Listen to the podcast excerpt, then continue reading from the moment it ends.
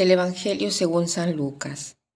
En aquel tiempo se acercaron a Jesús unos fariseos y le dijeron, Vete de aquí porque Herodes quiere matarte. Él les contestó, Vayan a decirle a ese zorro que seguiré expulsando demonios y haciendo curaciones hoy y mañana, y que al tercer día terminaré mi obra. Sin embargo, hoy y mañana y pasado mañana, tengo que seguir mi camino porque no conviene que un profeta muera fuera de Jerusalén. Jerusalén, Jerusalén, que matas y apedreas a los profetas de Dios que Dios te envía. Cuántas veces he querido reunir a tus hijos como la gallina reúne a sus pollitos bajo las alas, pero tú no has querido. Así pues, la casa de ustedes quedará abandonada.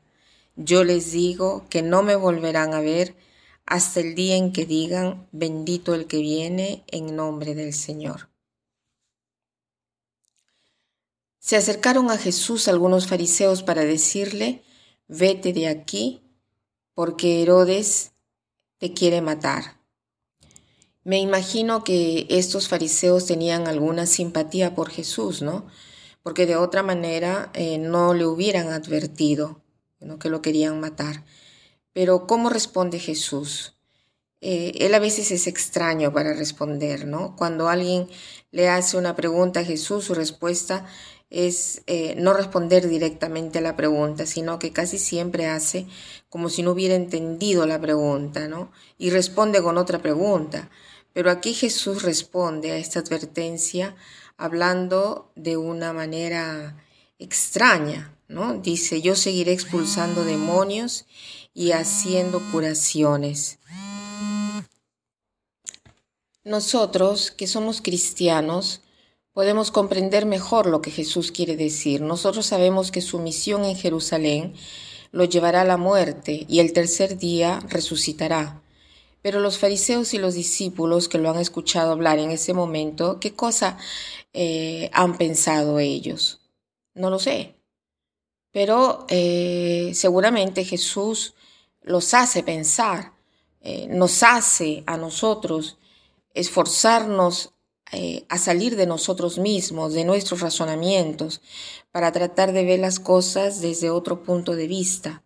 Aquí Jesús nos está ofreciendo esta perspectiva, una perspectiva que nos hace ver la vida a través de la llamada al amor y a la misión, no a un egoísmo que nos lleva a pensar en nuestro bienestar personal. En este caso los fariseos están tratando de salvar a Jesús de la muerte y Jesús les dice, yo sigo mi camino, tengo que seguir mi camino. Jesús dice, yo sigo en el camino, no es posible que un profeta muera en Jerusalén. Jesús tiene otra prioridad, evitar el sufrimiento no está entre sus prioridades, ¿no? Eh, es, más que otra cosa es eh, hacer la voluntad del Padre. Y la voluntad del Padre es que Jesús ame. Notemos que la voluntad del Padre no es que Jesús sufra, sino que Jesús ame. Pero de hecho la mejor forma para amar a un pecador es la de bajar al abismo. Y Jesús lo quiere hacer hasta el final. Para mí, lo quiere hacer por mí, lo quiere hacer por ti, por nuestros familiares, por todos, ¿no? Jesús es capaz de sufrir porque es capaz de amar. Él quiere hacer de todo por nosotros y nosotros, eh, ¿cómo podemos responder a este amor? Jesús, eh, después de haber hablado con los fariseos, se dirige a Jerusalén, ¿no? Jerusalén, Jerusalén, que matas y apedreas a los profetas que Dios te envía. Cuántas veces he querido reunir a tus hijos como la gallina reúne a sus pollitos bajo las alas, pero tú no has querido, ¿no? He aquí cómo podemos corresponder, o sea, dejarnos acoger, dejarnos reunir por Jesús. Eh, incluso más adelante en el Evangelio, cuando Jesús eh, se acerca a Jerusalén y la ve, él llora por Jerusalén, ¿no? Cuando nosotros le damos pena y no acogemos su amor, en lugar de tratar de, de comprender por qué el Padre ¿no? Eh, eh, lo deja sufrir. Eh, perdámonos en la mirada y en el amor de Jesús. el diablo trata de distraernos de esto. Él nos tiene, él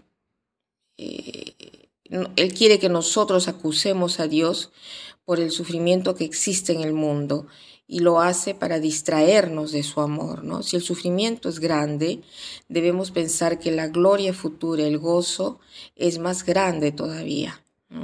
Entonces hoy como propósito podríamos tratar de ofrecer a Jesús los sufrimientos más pequeños y también los sufrimientos grandes, ¿no? Agradezcámosle por su amor hacia nosotros y tratemos de acoger los pequeños fastidios de hoy como el modo concreto de amar a Jesús. Si queremos, podemos. Y podemos ofrecer también nuestros sufrimientos por una persona, por una intención especial. El Señor dará buenos frutos por cada sufrimiento de amor. ¿no? Y para terminar, quiero eh, citar esta frase que dice así. Eh, las obras de Dios nacen y crecen a los pies de la cruz. Pidámosle al Señor, Señor, te pedimos la gracia de no tener miedo de acercarnos a la cruz, sino de ir con la esperanza cierta de encontrar ahí el amor que tanto deseamos. Que pasen un buen día.